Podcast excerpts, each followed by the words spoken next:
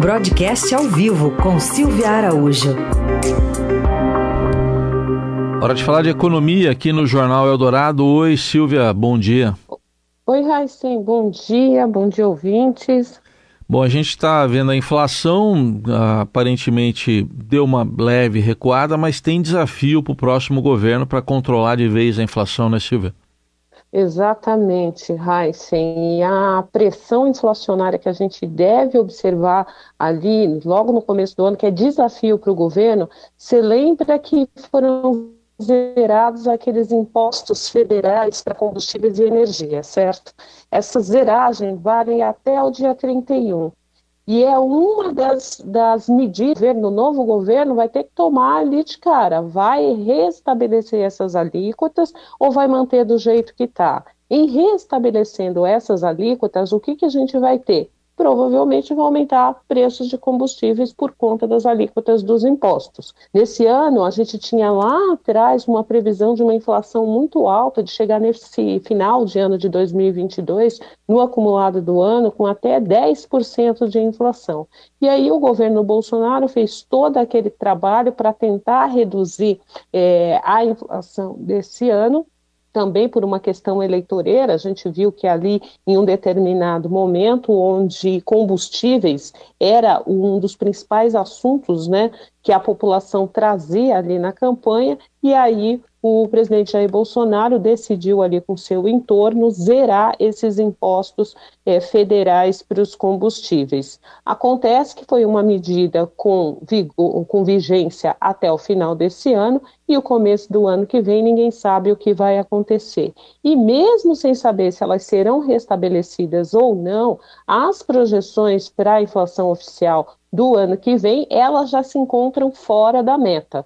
Aí a gente tem que lembrar que para esse ano de 22, a inflação fica fora da meta pelo segundo ano consecutivo, lembrando que é o segundo ano consecutivo também de um Banco Central autônomo, né, que o trabalho do Banco Central é chegar até a meta de inflação que é estabelecida pelo Conselho Monetário Nacional, e ele faz isso, a gente sabe, com a política monetária. O IPCA 15 de 2022, que fechou na semana passada, foi divulgado na semana passada, ficou em 5,90, 5,90 é, de IPCA. Então a gente teve quase 6% de inflação pelo IPCA 15. O IPCA oficial, que vai ser divulgado ali na primeira quinzena de janeiro, ele deve ficar mais ou menos em 5,60, conforme mostra é, as pesquisas aí, a pesquisa de ontem do Focus. E aí a gente lembra que a meta de inflação para esse ano de 22, ela era de 3,5%, com intervalo ali de 1,5%, o que chegaria no teto em 5%. Então ela vai ser estourada aí em ponto 60. É fora da meta e é um compromisso que o Banco Central não conseguiu é, é, resolver, mesmo com a taxa de juros em 13,75% ao ano.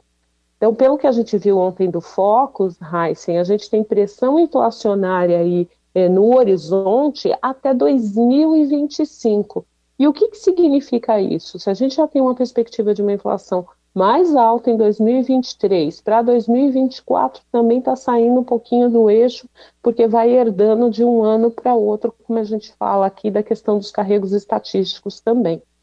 Então, com essa inflação um pouco mais alta no horizonte, fora da meta no horizonte, olhando até 2025, o Banco Central não vai ter muito espaço para redução de taxas de juros.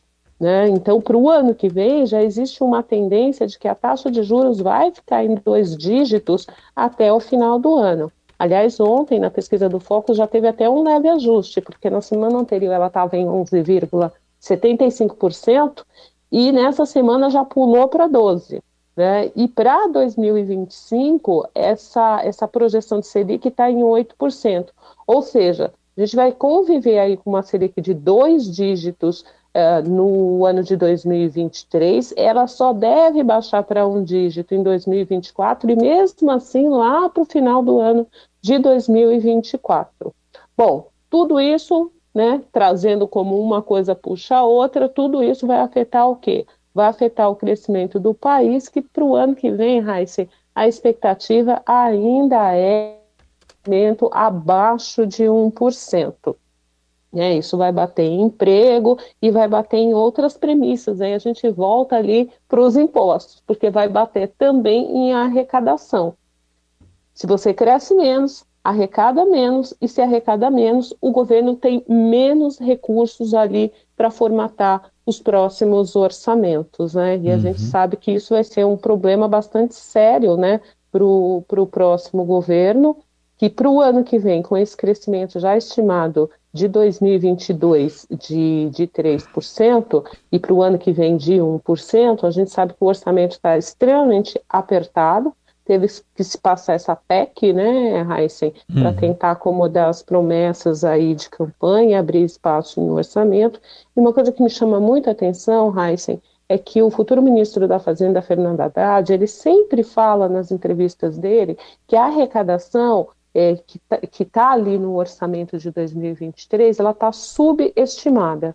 Então, na cabeça do Fernando Haddad, existe ali é, alguns números que precisam ser recalculados e ele fala que vai ter assim, uma surpresa com uma arrecadação que, no entender dele, isso está subavaliado. E aí eu fico pensando, será que esse subavaliado que ele fala é que na hora que esses impostos que a gente falou aqui no comecinho desse comentário forem restabelecidos, você vai aumentar a receita? Porque a gente sabe que a receita é diretamente ligada aos impostos que o governo arrecada. Então, pode ser até uma sinalização de que esses impostos sim serão restabelecidos a partir do dia 1 do ano que vem.